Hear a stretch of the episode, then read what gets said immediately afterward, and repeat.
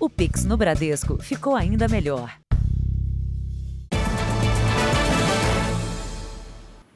Boa noite.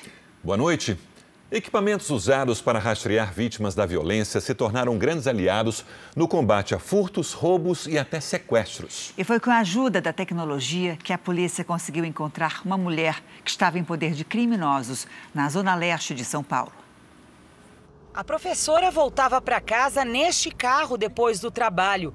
Ela estava numa chamada de vídeo com o marido quando foi abordada por três assaltantes.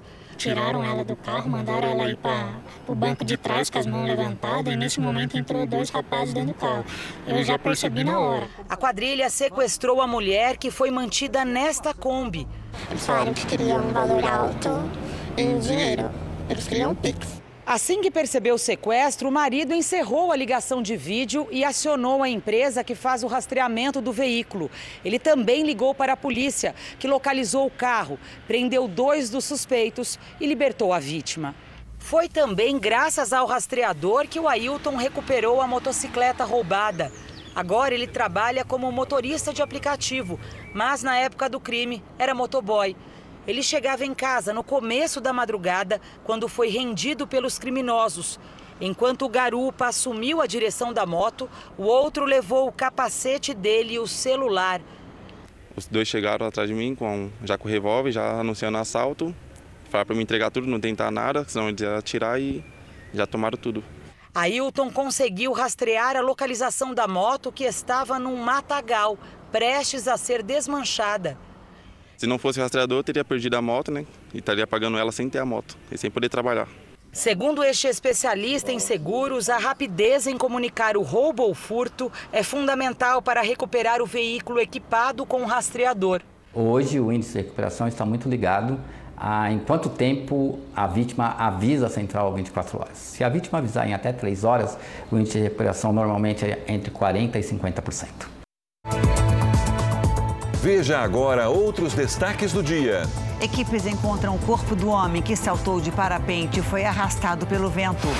Mais de 100 pessoas morrem durante tumulto em festa na Coreia do Sul. A NASA divulga foto inédita do Sol sorridente. Os últimos preparativos do Tribunal Superior Eleitoral para o segundo turno. E os compromissos de campanha dos candidatos Jair Bolsonaro e Luiz Inácio Lula da Silva na véspera das eleições.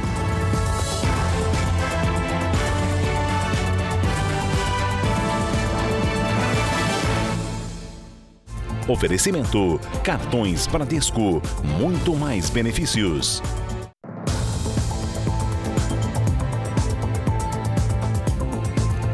Foi enterrado hoje, no Rio de Janeiro, o corpo do garoto de 14 anos morto durante uma operação da Polícia Rodoviária Federal. O Ministério Público Federal investiga em que situação o jovem foi baleado. Familiares e amigos estão inconformados com a morte do adolescente. Uma ótima criança, muito simpático, muito amigo, sempre gostou de ganhar o dinheirinho dele. Já chorei muito, é muito triste. Lorenzo Dias Palinhas, de 14 anos, morreu com um tiro na cabeça durante uma operação da Polícia Rodoviária Federal no Morro do Chapadão, na zona norte do Rio. Os policiais entraram na comunidade em busca dos assassinos do agente rodoviário federal Bruno Vanzan, morto horas antes numa tentativa de assalto. A família do adolescente diz que o menino trabalhava como entregador quando foi atingido. Muito abalado, o avô negou a versão que o neto teria envolvimento com o crime. A única coisa que tinha na mão dele eram os 10 reais que ele tinha feito uma entrega. Já feito uma entrega trabalhando e tiraram a vida do meu neto covardemente. O Ministério Público Federal abriu um inquérito para apurar as circunstâncias da morte de Lorenzo. Os procuradores determinaram ainda que sejam entregues até a próxima segunda-feira pela Polícia Rodoviária Federal três informações: o número de agentes envolvidos, a responsabilidade de cada um e o registro do deslocamento das viaturas usadas na ação. Além da morte do jovem, o Ministério Público vai apurar um possível crime de desobediência. Segundo os procuradores, não houve comunicação prévia para a realização da operação, o que desrespeitaria a ordem do Supremo Tribunal Federal, que exige um aviso com antecedência. A polícia militar também foi intimada e tem até cinco dias para entregar cópias dos boletins de ocorrência da operação já não aguenta mais. Os polícias entrar dentro de uma comunidade e matar um inocente, uma criança, e falar que é bandido. A gente já não aguenta mais isso. Procurada, a Polícia Rodoviária Federal ainda não retornou o nosso contato. Três assaltos acontecem por hora no Rio Grande do Sul. O alto índice leva moradores do estado a redobrar a atenção ao sair na rua. Quem já foi, já foi vítima não esquece os momentos de medo e tensão. Em menos de uma semana, o Cidiomar foi vítima de dois assaltos. Um deles foi em frente ao estacionamento onde ele trabalha em Porto Alegre. Câmeras de monitoramento flagraram toda a ação. Os criminosos levaram o carro em que Cidiomar estava e o celular dele. Comigo nunca tinha acontecido isso, entendeu? Em Viamão, na região metropolitana de Porto Alegre, a situação não é diferente. Em 10 dias, quatro assaltos foram flagrados por sistema de monitoramento. Em uma das abordagens, uma mulher aparece caminhando com duas meninas quando um homem se aproxima e finge amarrar o cadarço dos tênis. Em questão de segundos, ele aponta uma arma para as crianças e rouba o celular da vítima. Quatro dias depois, outro celular é levado. Desta vez, a vítima estava em uma moto e perdeu, além do aparelho, também o veículo para os criminosos. Um levantamento realizado pela Secretaria de Segurança Pública do Rio Grande do Sul aponta que quase 20 mil pessoas foram assaltadas nos primeiros nove meses deste ano. São mais de 72 roubos por dia em solo gaúcho. Muitas vezes as vítimas ao reagirem, a não entregarem o seu bem, acabam sendo vitimadas e por um, uma questão de decisão do momento acabam perdendo a vida. No último domingo, duas câmeras flagraram o roubo de um veículo em um posto de gasolina. Assim que o motorista ligou o farol e começou a andar com o carro, os criminosos apareceram e anunciaram o um assalto. A passageira deixou o veículo com uma criança no colo. O motorista saiu logo depois. Os homens fugiram com um carro. Em casos como este, as autoridades orientam que a melhor decisão é de não reagir. Se acontecer algum tipo desse, desse desse delito de roubo, principalmente, né, em que é o emprego de violência, sugestão da Polícia Militar é que não reaja. Bombeiros encontraram hoje o corpo do homem que estava desaparecido depois de saltar de parapente em Itaguaí, no Rio de Janeiro. Antônio Roberto Pereira tinha 64 anos. Ele foi arrastado por uma rajada de vento. O homem praticava o esporte há 10 anos. Câmeras de segurança flagram o momento em que o homem agride a filha na entrada do prédio em que moram em São Paulo. Por duas vezes, ele bate a mochila com força na cabeça da menina que cai.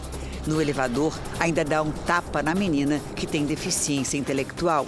O homem foi preso em flagrante, mas foi solto numa audiência de custódia e vai responder em liberdade. Em Parnaíba, Mato Grosso do Sul, um homem foi preso por transportar uma grande quantidade de drogas na BR-158. Na caminhonete havia 4 toneladas de maconha. O veículo tinha registro de roubo e furto. Denúncias de trotes violentos contra calouros da Universidade Federal de Ouro Preto, em Minas Gerais, acendem um alerta. Por causa dessa prática em moradias para estudantes da cidade, muitos universitários têm desistido de morar nas chamadas repúblicas. Esta semana, a morte de Daniel Macário de Melo Júnior completou 10 anos. O corpo do estudante foi encontrado no dia 27 de outubro de 2012. No dia seguinte, há uma comemoração na república onde morava, em Ouro Preto, Minas Gerais. Segundo testemunhas, Daniel havia bebido bastante. A família acredita que ele tenha sido vítima dos trotes violentos impostos aos calouros da Universidade Federal de Ouro Preto. Tem um laudo que consta que ele foi morto, para mim, assassinado. Estava lá em Ouro Preto em busca de um sonho. Paulo ainda se emociona ao lembrar da convivência com um amigo, ainda na cidade mineira de Guaranésia, onde se conheceram. Ele conta que Daniel conseguiu entrar no curso de artes cênicas em Ouro Preto, mas que reclamava bastante dos trotes. E ele falava que era, os trotes pesados eram relacionados à bebida alcoólica. Ouro Preto tem 60 repúblicas federais que pertencem à universidade. Em 2020, o Ministério Público Federal recebeu denúncias de jovens e pais sobre os trotes. Já existe uma ação do MP para exigir da universidade que mude o sistema de gestão das moradias e seleção dos estudantes para as repúblicas. Dos 103 calouros que fizeram as denúncias, 92 desistiram de morar nas casas que são gratuitas, por medo das consequências. Essa questão que o Ministério Público vai acompanhar mais uma vez para fazer com que a Justiça sentencie a ação civil pública, que já está há três anos lá na, na, no Poder Judiciário. Passados 10 anos, Eduardo ainda não se conforma com a morte do irmão. Em nota, a Universidade Federal de Ouro Preto informou que proíbe qualquer tipo de trote em moradia estudantil e no campus. Disse ainda que se compromete a viabilizar a apuração rigorosa das denúncias. A Prefeitura de Balneário Camboriú, em Santa Catarina, vai instalar equipamentos para amenizar o degrau que se formou na areia da praia. O desnível apareceu menos de um ano depois das obras de alargamento da faixa de areia.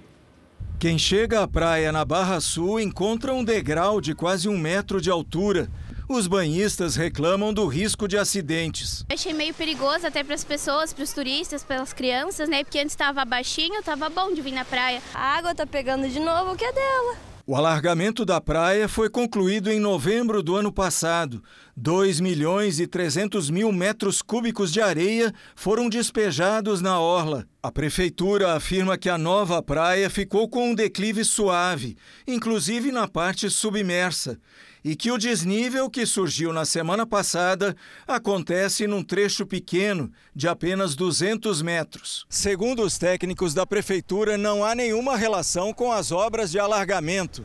Esse desnível seria resultado de um fenômeno natural, consequência do movimento das marés e de duas ressacas recentes que castigaram a praia. A prefeitura planeja instalar tubos debaixo da areia para estabilizar e nivelar o solo. Os geotubes são grandes bolsas, tá? Imaginem grandes bolsas que dentro dela a gente coloca a própria areia da, do alargamento. Depois que ela é finalizada, a gente coloca areia por cima. Isso é uma forma de conter a intensidade da, das escarpas. Este oceanógrafo concorda que a ressaca é a principal causa do degrau e que as medidas de contenção devem ajudar a minimizar o problema. A água do mar está entrando por baixo daquele aterro ali. Né? Então a tentativa é rebaixar esse, mais esse lençol freático para evitar que ele desestabilize de, de baixo para cima. Criar animais exóticos em casa só é permitido aqui no Brasil com licença do Ibama. O problema é que muita gente faz isso de forma irregular e quando os animais são resgatados, não é possível devolvê-los à natureza. Esta cobra foi apreendida pela polícia na casa de um traficante de drogas em Campo Grande que está foragido. Esta outra veio da Califórnia. Foi resgatada junto com este lagarto num outro endereço da capital. Eles chegaram em péssimas condições sanitárias e também em condições de é, desidratação muito intensa e o lagarto também encontrava-se desnutrido. Os bichos exóticos são cuidados nessa universidade, junto com outros animais de origem estrangeira. Esse espaço sempre foi utilizado para estudo científico com animais silvestres, mas aos poucos os animais exóticos foram chegando. Hoje são mais de 20 e esse é o problema, porque embora os animais estejam bem saudáveis, eles não podem ser devolvidos à natureza. No Brasil, quem adquire animal exótico sem autorização do IBAMA comete crime ambiental, com multa e até prisão. Vai ser penalizado e dependendo da situação em que esse animal for encontrado na guarda doméstica, não autorizado por esse indivíduo, poderá ser incidido na, na situação de outro crime de maus tratos também, porque você querendo ou não está alterando a adequabilidade da fauna dele, do modo de vida dele. Como Mato Grosso do Sul não tem um zoológico que possa acolher esses animais estrangeiros, eles ficam por aqui. Não se sabe até quando. Mas chega um momento que não dá mais. Então, infelizmente, é, se isso continuar na toada que está, nós teremos aí um grande número de eutanásia de animais exóticos que são entregues voluntariamente ou que são encontrados na natureza já livres de forma errada. 156 milhões de eleitores vão poder votar neste segundo turno para presidente da República e para governador em 12 estados. Veja o que pode e o que é proibido nas eleições de amanhã. Michele e Jefferson são da Bahia. Vieram para Brasília passear e, por conta disso, não votarão no segundo turno, nem para presidente, nem para governador. Se a gente estivesse lá, a gente ia votar novamente.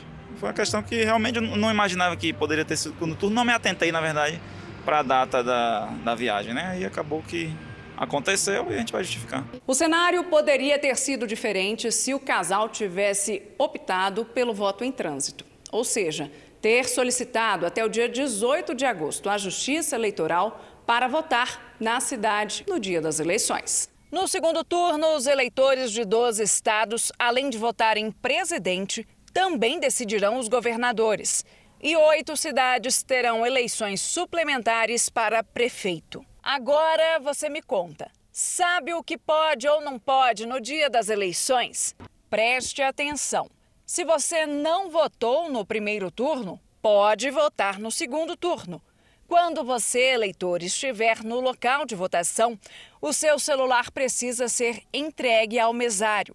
Por isso, o interessante é ter sempre em mãos a boa e velha colinha. Também está proibido o transporte de armas e munições para atiradores, caçadores e colecionadores. Hoje, amanhã e segunda-feira. No dia da eleição, é proibida a divulgação de qualquer espécie de propaganda ou boca de urna, que é pedir votos para o candidato. Espalhar materiais impressos perto dos locais de votação também não pode. E também a aglomeração de pessoas vestindo roupas padronizadas. Mas isso não impede que o indivíduo manifeste a preferência por partido de maneira discreta, como a utilização de broches, adesivos, bandeiras e camisetas não padronizadas. Levar o título de eleitor não é obrigatório. A pessoa pode votar com qualquer documento original que tenha foto.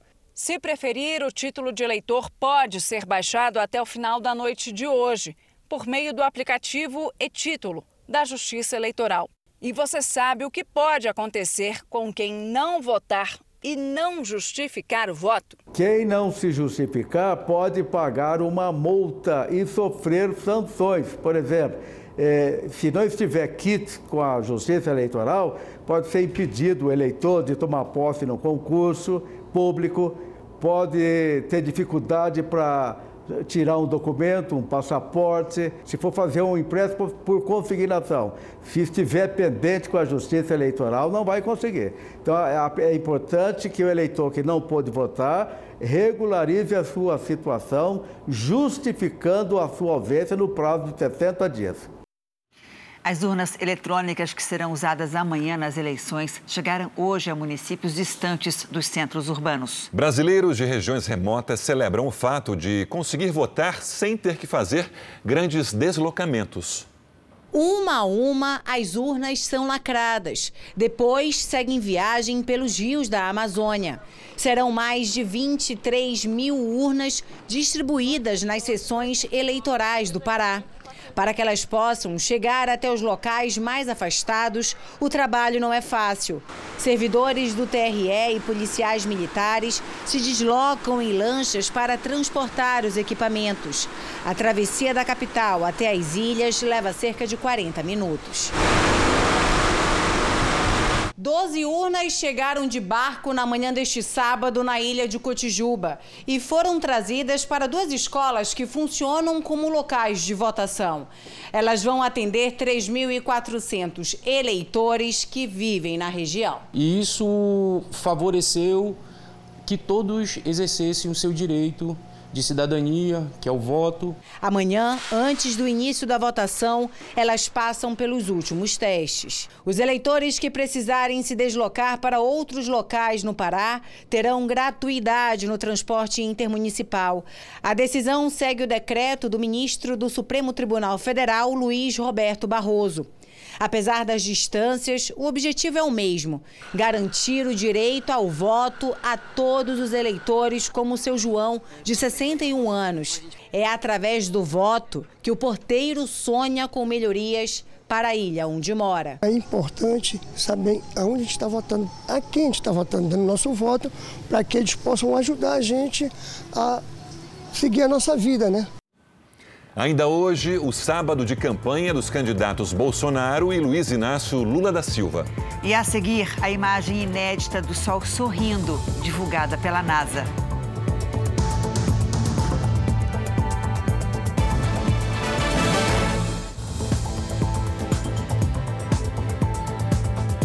Uma câmera especial está capturando flagrantes impressionantes de animais que habitam um pequeno trecho de Mata Atlântica, no litoral de São Paulo. Além de gravar os bichos, a tecnologia também ajuda em pesquisas e no combate a crimes ambientais. Uma reserva ecológica no meio da Mata Atlântica, inserida na Serra do Mar. O Parque das Neblinas, entre os municípios de Bertioga, no litoral, e Mogi das Cruzes, na Grande São Paulo, tem uma área equivalente a 7 mil campos de futebol. Essa região já foi quase devastada por indústrias de carvão no século passado mas hoje está preservada e abriga mais de 1.300 espécies de animais. A onça parda é uma delas. A espécie pode ser vista em família, passeando pelo bosque, ou sozinha, com um barrigão de grávida, como nesse registro. Aqui, essa outra onça rola bem à vontade pela grama. À noite, muitas vezes, elas têm a companhia de morcegos. São câmeras como essa, chamadas de armadilhas fotográficas, que registram as imagens. É uma câmera que ela é sensor de movimento.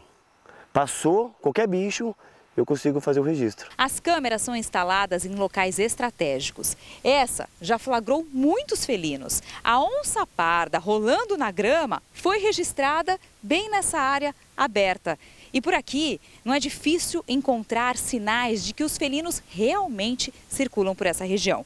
Esse monte de penas aqui indica que uma jaguatirica deve ter se alimentado aqui. E não faz muito tempo, viu? Já que os vestígios ainda estão tão aparentes. Mas o Ricardo, que monitora o parque há 18 anos, diz que é quase impossível ela aparecer enquanto estamos por perto. O nosso cheiro, o perfume que estiver usando, dispersa esses bichos para longe da gente. Ele mesmo viu pouquíssimas vezes uma jaguatirica pessoalmente. Mais fácil, só assim, em imagens gravadas. E olha que linda! Ela se aproxima do equipamento, senta, parece até fazer pose para foto, mas está mesmo à procura de alguma presa. Cenas assim já ajudaram mais de 70 pesquisas científicas realizadas no parque. Além disso, o monitoramento tem outro papel fundamental que colabora para a preservação combater crimes ambientais. Estamos falando basicamente de palmiteiros que adentram a unidade para extrair principalmente a palmeira jussara, mais conhecido como palmito, e é, os caçadores. Vamos à previsão do tempo? O sábado foi de ventania de quase 80 km por hora no interior de São Paulo. Na maior parte do Brasil, o dia foi de sol e calor. Oi, Mariana, boa noite para você. Como é que fica o tempo amanhã? Vem mais calor e chuva também, viu, Janine? Boa noite para você, boa noite, Sérgio, e a todos que nos acompanham. Nas imagens de satélite, a gente já consegue observar muitas nuvens sobre o norte do Brasil. E amanhã, uma frente fria avança pelo interior do país.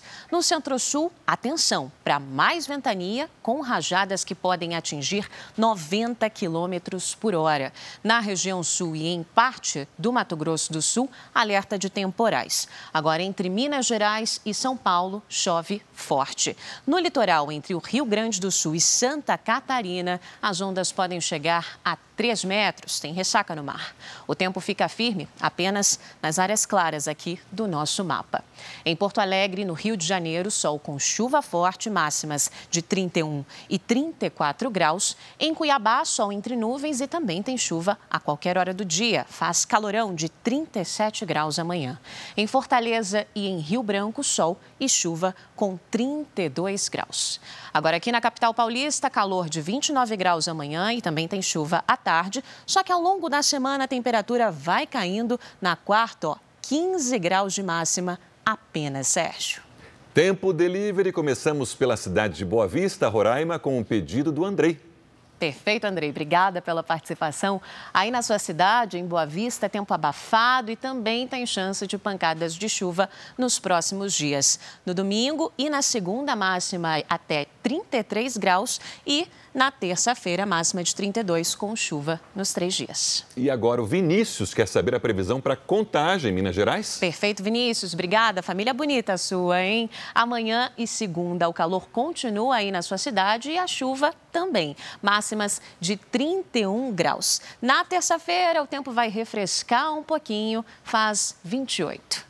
Participe também do nosso Tempo Delivery aqui no Jornal da Record. Mande o seu pedido pelas redes sociais com a nossa hashtag você no JR e a gente responde. Muito bom domingo, bom domingo para vocês. Obrigada, Mari, para você também. A NASA capturou uma imagem curiosa em que o Sol lembra um rosto sorrindo. A imagem divulgada hoje é inédita. Nas redes sociais, a NASA brincou ao citar que o astro fez pose para a foto. Mas as manchas que parecem os olhos e uma boca são, na verdade, buracos coronários. Segundo especialistas, esses buracos são regiões onde o vento solar escapa com rapidez para o espaço. Uma empresa ferroviária da Suíça quebrou o recorde mundial ao lançar o trem de passageiros mais longo do mundo. A composição de quase 2 mil metros de comprimento, 500 assentos em 25 vagões. A viagem pelas montanhas e túneis dos Alpes suíços durou cerca de uma hora, numa rota que é patrimônio cultural da humanidade pela Unesco. O tamanho do comboio superou o recorde anterior de 1991, que pertencia a uma empresa da Bélgica. A marca faz parte das comemorações do aniversário de 175 anos das ferrovias da Suíça.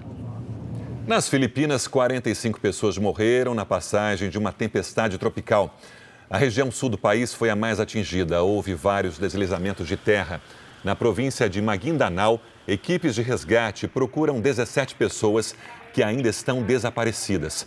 Centenas de famílias estão desabrigadas e voos foram cancelados por todas as Filipinas. Ainda hoje, mais de 100 pessoas morrem durante uma festa na capital da Coreia do Sul.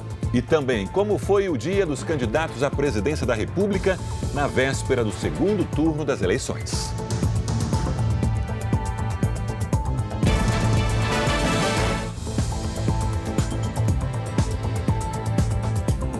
Você evita sentar na poltrona do meio quando viaja? Se a resposta for sim, bem-vindo ao clube. Pois é, a maioria das pessoas prefere sentar nas laterais. Isso virou uma preocupação para as companhias aéreas. Na Austrália, uma empresa criou uma loteria para incentivar os passageiros a abrir mão da janela e do corredor. Sem vista para a janela, nem acesso fácil ao banheiro, quase ninguém gosta de sentar no banco do meio durante uma viagem de avião. Uma pesquisa feita por uma empresa aérea australiana revelou que apenas 0,6% dos entrevistados preferem o assento do meio. Mas esse número pode aumentar em breve com a ajuda de uma loteria recheada de prêmios. Ou seja, quem sentar no banco do meio vai concorrer a voos gratuitos, passeios de helicóptero, pernoite em hotéis de luxo, entre outros prêmios, num total avaliado em 145 mil dólares, algo equivalente a 780 mil reais. A loteria é semanal e vai até abril do ano que vem, mas só para quem viajar pela empresa australiana. Apesar do incentivo, a maioria das pessoas com quem nós conversamos confirma. Eu prefiro o lado do corredor, porque não preciso incomodar ninguém para ir ao banheiro, diz este promotor de eventos esportivos. O amigo é da mesma opinião. Eu sempre escolho o lado da janela, diz esta moradora de Tóquio, que é apoiada pelas colegas. Na hora de comprar uma passagem, é fácil entender porque o banco do meio é sempre o primeiro a ser descartado, principalmente numa viagem longa como entre o Brasil e o Japão, que leva no mínimo 24 horas. Mas também existem vantagens para quem escolhe esse assento, não é mesmo? Realmente, tem pessoas que, por exemplo, não gostam de ficar na janela é, porque sente frio.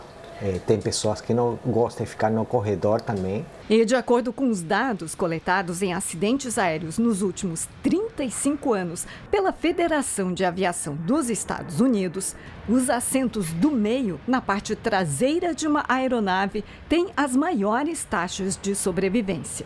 Ainda assim, segundo o diretor desta agência de viagens, que atua há 40 anos no Japão, 99% das reservas de passagens começam pelos assentos do corredor ou da janela. E muitos não se importam de pagar uma taxa extra para reservar esses lugares. Se a pessoa quiser fazer com antecedência, eles cobram uma taxa e a taxa não é barata. Resta saber se a chance de ganhar muitos prêmios numa loteria vai fazer com que os passageiros mudem de ideia. A Rússia anunciou a suspensão do acordo que permite a exportação de grãos por portos ucranianos. O Ministério da Defesa russo disse que repeliu o ataque com drones contra navios que estão no Mar Negro as autoridades da Crimeia, anexada pela Rússia em 2014, disseram que interceptaram quase todos os artefatos, mas ao menos uma embarcação sofreu danos. Eles acusaram a Ucrânia e o Reino Unido pelo ataque. O acordo assinado em julho pôs fim a um bloqueio de cinco meses aos portos ucranianos, o que permitiu a exportação de milhões de toneladas de cereais. A ONU disse que já iniciou conversações com a Rússia para retomar o acordo. Pelo menos 146 pessoas morreram e 100 ficaram feridas durante um festival em Seul, na Coreia do Sul. Milhares de pessoas saíram às ruas. Segundo a polícia, as vítimas foram pisoteadas por uma multidão numa rua estreita. Mais de 400 profissionais de saúde foram acionados. Imagens mostram atendimento no meio da calçada. A polícia vai investigar o que provocou o tumulto. O Jornal da Record faz uma pausa para o pronunciamento do presidente do Tribunal Superior Eleitoral, ministro Alexandre de Moraes. Voltamos em seguida com o JR.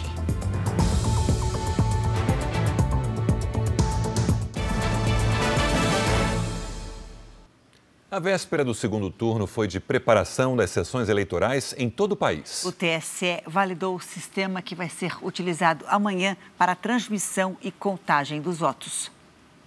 O procedimento é praxe e faz parte das regras estabelecidas para a eleição. A ação serve para comprovar que os sistemas que estão instalados no TSE são os mesmos que foram lacrados e assinados digitalmente em setembro. O tribunal também emitiu a zerésima, uma espécie de extrato impresso para provar que não há votos registrados no sistema de apuração antes de começar a eleição.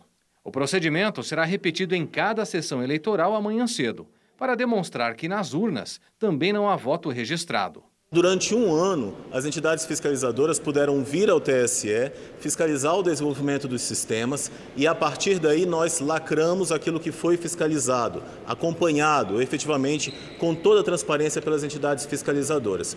Amanhã será realizado também o teste de integridade das urnas, que ocorre há 20 anos. Mais de 600 equipamentos foram sorteados hoje para fazer parte da checagem. Na prática, servidores da Justiça Eleitoral e voluntários simulam voto em cédulas de papel, que ficam lacradas e vigiadas por câmeras em uma urna de lona. Amanhã, esses votos serão digitados nas urnas eletrônicas selecionadas para o teste. Ao final do processo, o boletim de urna deverá repetir o mesmo resultado dos votos registrados em papel. Este ano, o diferencial é o projeto piloto para coletar a biometria de eleitores. O processo será repetido agora. No primeiro turno, houve críticas por causa da demora para cadastro e das filas nas sessões. A expectativa é que a apuração ocorra de forma mais rápida do que no primeiro turno, já que o eleitor irá votar em menos cargos e os mesários foram orientados a agilizar as filas. O presidente do TSE, Alexandre de Moraes, convidou as principais autoridades do país para acompanhar a apuração dos votos na corte. Além da maioria dos ministros do Supremo Tribunal Federal e do Procurador-Geral da República, Augusto Aras, o presidente do Senado, Rodrigo Pacheco, confirmou participação. Também convidado, o presidente da Câmara, Arthur Lira, afirmou que ficará na residência oficial com líderes partidários. O candidato à reeleição, Jair Bolsonaro, esteve em Belo Horizonte no último dia de campanha, neste segundo turno. Vestidos de verde e amarelo e com bandeiras do Brasil, apoiadores do candidato do PL à reeleição Jair Bolsonaro se concentraram pela manhã em uma das regiões mais populosas de Belo Horizonte. No último dia de campanha, Bolsonaro foi às ruas acompanhado pelo governador reeleito Romeu Zema e por políticos bolsonaristas, como o deputado eleito por Minas Gerais Nicolas Ferreira e o senador eleito Cleitinho.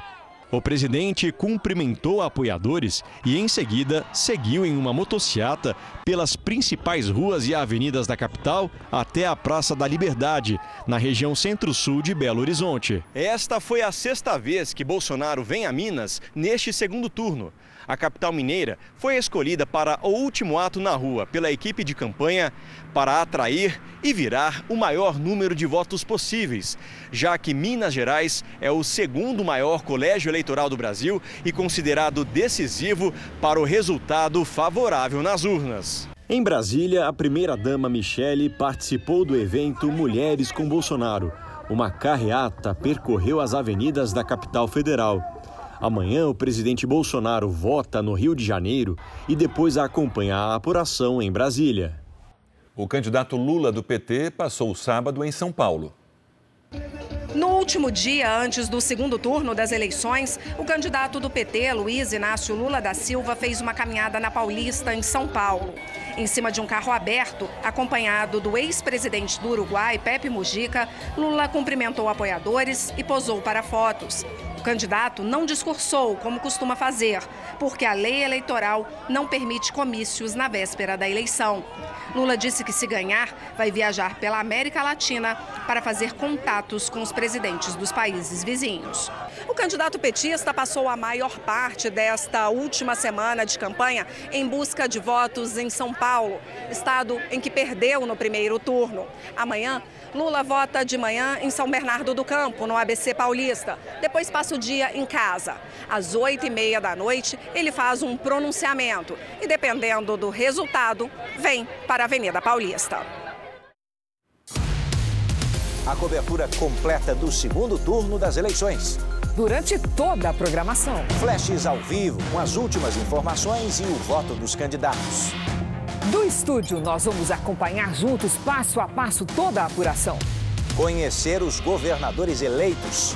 E o resultado da disputa para a presidência da República? É hora de descobrir quem vai comandar o futuro do país. Eleições 2022, o voto na Record. O Instituto Veritá divulgou hoje mais uma pesquisa para a presidência da República. Jair Bolsonaro, do PL, aparece na frente. Vamos aos números. O candidato à reeleição, Jair Bolsonaro, está com 51% dos votos válidos. Luiz Inácio Lula da Silva, do Partido dos Trabalhadores, registrou 49%. Considerada a margem de erro de dois pontos percentuais para mais ou para menos, os dois estão tecnicamente empatados. O Instituto Veritá ouviu 17.552 eleitores entre os dias 28 e 29 de outubro. O índice de confiança é de 95%. A pesquisa foi registrada na Justiça Eleitoral. E vamos ver como foi o sábado dos candidatos ao governo de São Paulo? O último ato de campanha de Tarcísio de Freitas do Republicanos foi em São Bernardo do Campo, no ABC Paulista. O candidato participou de uma carreata pelo centro da cidade, acompanhado por políticos da região e pelo filho do presidente Jair Bolsonaro, o deputado federal Eduardo Bolsonaro. A gente vai resgatar as pessoas em situação de rua. Nós vamos ter um programa de moradia muito ousado. A gente vai cuidar do dependente químico, vamos melhorar a qualidade da nossa educação, vamos diminuir as filas no sistema de saúde. Então vamos ter aí a oferta de mais leitos, vamos ter mais telemedicina, uso de mais tecnologia. O último compromisso de campanha do candidato do PT ao governo de São Paulo foi aqui na Avenida Paulista. Fernando Haddad participou de uma caminhada. O petista disse também estar confiante com o resultado das urnas. Fizemos uma campanha é, levando ao eleitor as nossas propostas, a nossa visão de mundo. Vamos terminar em alto estilo, caminhando nas vias públicas de São Paulo, elevando a moral do Brasil para nós próprios e para o exterior. O Instituto Veritá também divulgou hoje mais um levantamento de intenção de votos para o governo do estado de São Paulo. O resultado mostra o candidato Tarcísio de Freitas bem à frente do candidato Fernando Haddad. O candidato Tarcísio de Freitas, do Republicanos, aparece com 60,2% dos votos válidos. Fernando Haddad, do PT, tem 39,8%. O Instituto Veritá ouviu 1.002 pessoas entre os dias 28 e 29 de outubro. A margem de erro é de dois pontos percentuais para mais ou para menos. Vamos agora ver o dia dos candidatos ao governo do Rio Grande do Sul.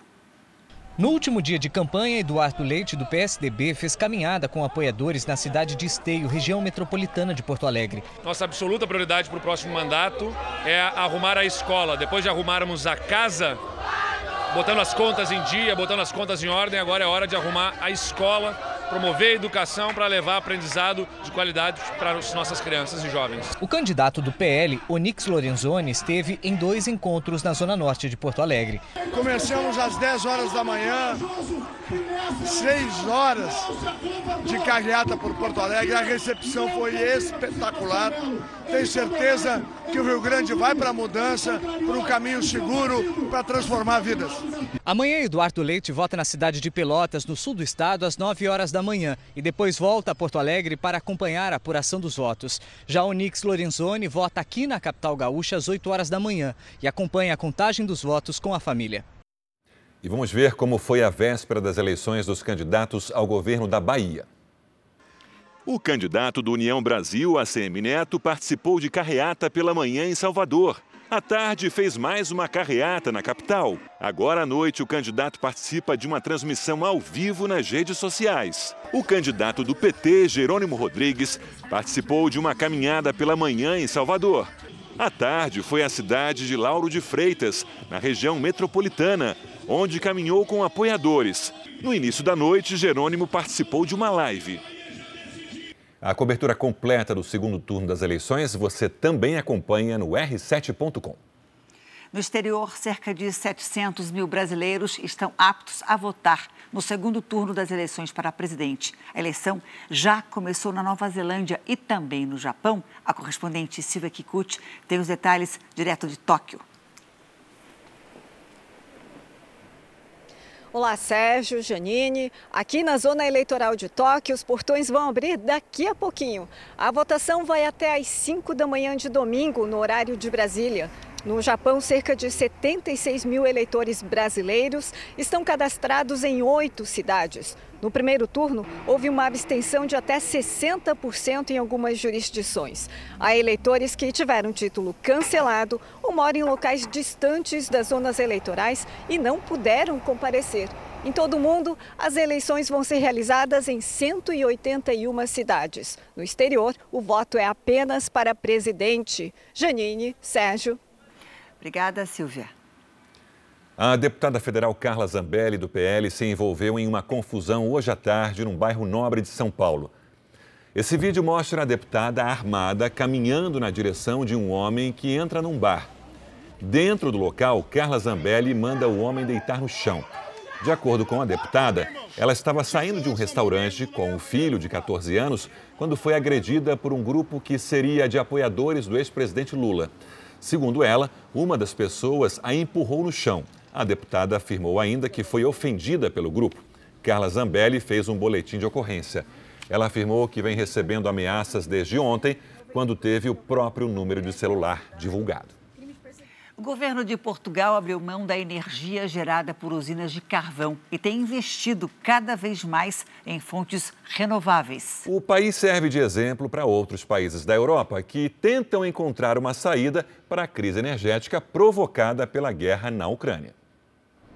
Sem a fumaça que saía das centrais de carvão de Portugal, o céu ficou mais limpo.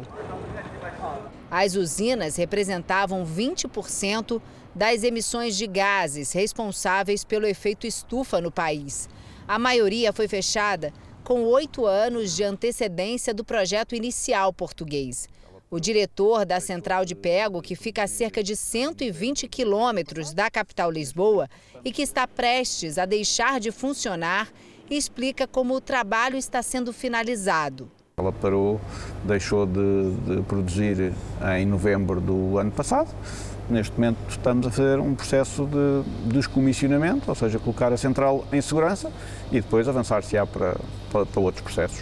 Para o professor do Instituto Técnico de Lisboa, a decisão do governo de desativar as usinas foi mal planejada. Além da perda dos postos de trabalho, com a guerra no leste europeu, o país passou a importar energia da Espanha. Foi um, um erro grave eh, que agora a guerra na Ucrânia vai complicar ainda mais. Portugal é o quarto país da Europa que abandona a produção de carvão. Em 2021, atingiu 60% da produção de energia sem o uso de combustíveis poluentes, como o uso da força do vento e do sol para movimentar turbinas e gerar eletricidade. Uma alternativa também buscada por outros países europeus que tem enfrentado prejuízos por causa da crise energética. Desde o início da guerra na Ucrânia, o bloco tenta encontrar uma saída para a real possibilidade de ficar sem energia nas vésperas do inverno no continente. O custo já pesa no bolso do consumidor e o jeito é economizar. Até os principais pontos turísticos da Europa, como a Torre Eiffel, tiveram que apagar as luzes mais cedo. As energias renováveis são uma aposta para o futuro, ainda mais com a dependência do gás russo por muitos países. Em Portugal, os combustíveis fósseis representavam 71% do total em 2020, índice que, segundo os especialistas, é uma ameaça ao meio ambiente. O comandante da Guarda Revolucionária do Irã alertou manifestantes que hoje seria o último dia de protestos no país. A autoridade policial do Irã prometeu reprimir os tumultos. O país teve mais uma noite de violência. Forças de segurança entraram em confronto com manifestantes em frente ao hospital, no oeste do país. Os protestos começaram em 16 de setembro, depois da morte de uma jovem de 22 anos que estava sob custódia da polícia. Uma explosão hoje em Bagdá, capital do Iraque, deixou 10 mortos. A explosão aconteceu em uma garagem perto de um campo de futebol. Segundo autoridades, a bomba estava presa a um carro. Jogadores amadores de futebol que estavam no local são a maioria das vítimas. As forças de segurança se limitaram a dizer que investigam a causa da explosão sem dar mais detalhes. A polícia de Hong Kong apreendeu hoje quase duas toneladas de metanfetamina, uma droga sintética. Foram os funcionários da alfândega do porto que descobriram a grande quantidade de metanfetamina líquida escondida em garrafas de água de coco. Autoridades desconfiaram da carga porque não é comum remessas de água de coco do México. O destino final seria a Austrália. A droga apreendida foi avaliada em 140 milhões de dólares, ou seja, mais de 740 milhões de reais. Ninguém foi preso. De volta ao Brasil, comerciantes estão assustados com a quantidade de furtos em lojas de Salvador. São mais de 20 casos por mês na capital baiana. O homem invade a loja de roupas logo depois do estabelecimento fechar. Sem pressa, ele revira tudo do lado de fora, a imagem mostra ele e o comparsa, que dava cobertura, carregando os produtos furtados em carrinhos de supermercado. toda a mercadoria foi levada. Rafaele conhece a proprietária. Ela diz que a amiga não sabe mais o que fazer. A menina chorando, desesperada, dizendo para mim: ah, eu vou embora até do país. Eu vou fechar minha loja. Nesta loja de instrumentos musicais, três homens arrombaram a porta e levaram várias caixas cheias de produtos. Invasões a estabelecimentos comerciais têm tirado sossego de comerciantes em Salvador. De acordo com dados da Secretaria de Segurança Pública da Bahia, em média, 21 lojas são furtadas por mês. A polícia disse que tem aumentado as rondas nos bairros com maior número de registros, mas muitos proprietários reclamam da insegurança. Você liga para a polícia, e a polícia fala, ah, vai pegar, mas não está mais em flagrante, não pode fazer mais nada. Infelizmente, é assim que funciona. A gente não sabe a que ponto que vai fazer, a, a, a que ponto vai chegar mais. Veja agora os destaques do Domingo Espetacular. Exclusivo. Roberto Cabrini frente a frente com Marcelo Bimbi. O modelo ex-marido de Nicole Baus foi acusado de agressão por uma influenciadora. A vítima diz que Marcelo tentou manter relações sexuais com ela sem preservativo. O caso aconteceu dentro de um quarto de hotel. Que erros você cometeu nessa noite? De uma vida de luxo à mira da justiça. A entrevista exclusiva com o sheik dos bitcoins. Ele é suspeito de comandar um esquema de pirâmide financeira e desviar bilhões de reais. Você é um estelionatário? Os bastidores de um flagrante impressionante. A gente conta a história da médica, vítima de assalto, que escapou da morte por muito pouco. Como se comportar numa situação dessas? E a cobertura especial do segundo turno das eleições, o dia de votação e os resultados em todo o país. É no Domingo Espetacular e você não pode perder. O Flamengo conquistou hoje o terceiro título da Copa Libertadores da América. Então vamos até o Rio de Janeiro com a repórter Bruna Deltri, que acompanhou a partida ao lado da torcida carioca. Bruna, boa noite. Como é que está a comemoração por aí? Boa noite, Sérgio. Boa noite, Janine. Depois que o jogo terminou em Guayaquil, no Equador, uma multidão de torcedores que encheu bares e restaurantes aqui do Rio de Janeiro passou a lotar também as ruas da cidade. Eu estou na Barra da Tijuca, num tradicional ponto de encontro de torcedores aqui do Rio. O time carioca venceu os paranaenses por 1 a 0. O gol da partida foi marcado por Gabriel Barbosa ainda no primeiro tempo. Nas últimas quatro finais da Libertadores, o Flamengo esteve presente em três e conquistou hoje o tricampeonato da competição. Venceu em 1981, em 2019 e agora em 2022. Mas dessa vez foi campeão invicto pela primeira vez, com 12 vitórias e um empate. Além de toda essa comemoração, os torcedores já começaram a contagem regressiva para a disputa do Mundial de Clubes. Janine Sérgio. Obrigado, Bruna, e parabéns Flamengo. Aumentou a preocupação com a segurança de obras de arte nos museus brasileiros. Nas últimas semanas, ativistas ambientais atacaram várias obras pelo mundo. Pelo mundo, os casos de ataques a obras de arte se multiplicam.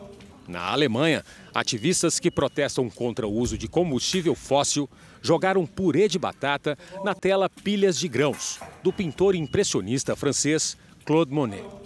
Avaliada em 60 milhões de reais, a obra estava protegida por um vidro e não sofreu danos. Na Inglaterra, houve protesto no Museu de Cera de Londres. Ativistas ambientais querem que o governo do país pare de emitir licenças para a extração de petróleo e gás. Quatro pessoas foram detidas. São obras é, raras e que estão sendo aí depredadas, né? Que não é justo. Entendo a motivação, mas eu não acho correto. Há duas semanas, também em Londres, o mesmo grupo jogou sopa de tomate numa das telas do artista holandês Vincent van Gogh, Os Girassóis.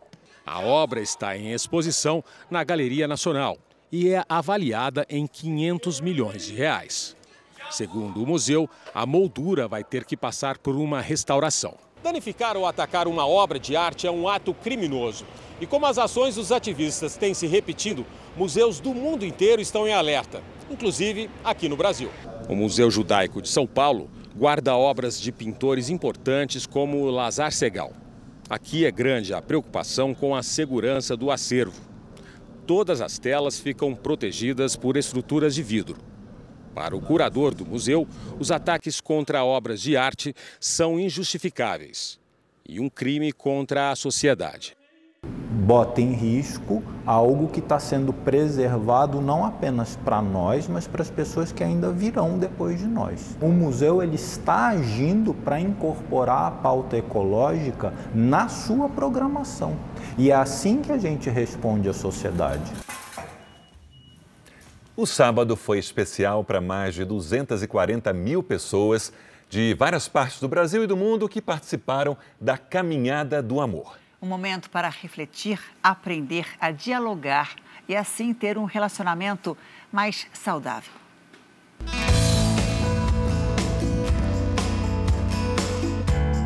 Jovens que se conheceram há pouco tempo, casais de longa data, solteiros de todas as idades, pais e filhos no mesmo espaço, reunindo gerações num pedacinho de sombra. Igor e Bruna chegaram cedo para ficar pertinho do palco. E eu vim hoje namorando na expectativa de aprender um pouco mais. Com uma expectativa para casar, para ter um relacionamento mais sério, mais maduro e futuramente um casamento.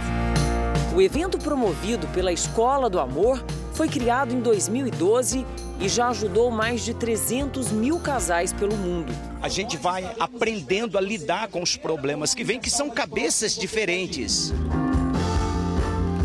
Em São Paulo, o encontro aconteceu no Parque do Ibirapuera. No palco, o evento foi conduzido pelos apresentadores do programa Escola do Amor, da Record TV, Renato e Cristiane Cardoso, que conversaram de maneira descontraída com os participantes. Qual a vida melhor, de casado ou de solteiro? Solteiros e casados aproveitaram o sábado para refletir sobre a importância de uma boa conversa a dois. Os casais têm dificuldade de dialogar. Então, o que a gente procura ensinar as pessoas é como conduzir esse diálogo de forma inteligente. Então, tem que atirar um tempo para o diálogo necessário. O que está acontecendo com essa pessoa? Por isso que nós promovemos esse evento aqui, para as pessoas terem o diálogo necessário. Nesta sétima edição, o evento contou com a presença de cerca de 12 mil pessoas, só em São Paulo. Mas o evento também aconteceu em outros parques, praias e espaços públicos de várias regiões do Brasil e também do exterior. A caminhada também aconteceu em 230 cidades do país. No Rio de Janeiro, o público estimado foi de 20 mil pessoas. Em Ribeirão Preto, no interior de São Paulo, a caminhada teve café da manhã, piquenique e até aviso para garantir a privacidade dos casais, proporcionando mais tempo para reflexão e diálogo. Tempo para perguntas que normalmente não são feitas no dia a dia de um casal. O que, que eu faço que te agrada, o que, que eu faço que te desagrada? A Cris vai ficar em si. Pergunta, né? Linda, né? Essa pergunta é demais. Em Natal, no Rio Grande do Norte, teve até pedido de casamento. O nome do evento é Caminhada, mas muita gente aproveitou o momento de várias formas para celebrar o amor, a união. Aqui ficou aconchegante pra gente, a gente consegue conversar longe um pouquinho das pessoas. Além do Brasil, o evento também aconteceu em outros 88 países, entre eles Japão, Índia, Romênia, Rússia. Numa manhã que muitos casais vão recordar com carinho agora e na comemoração de muitas bodas. O Jornal da Record termina aqui. Amanhã, a partir das 8 da manhã, a cobertura completa do segundo turno das eleições. Flashes ao vivo com as últimas informações da votação. E a partir das 15 para as 5 da tarde, ao vivo, a apuração dos votos. Fique agora com os melhores momentos de Reis. Boa noite para você. Boa noite, eu te vejo no Domingo Espetacular.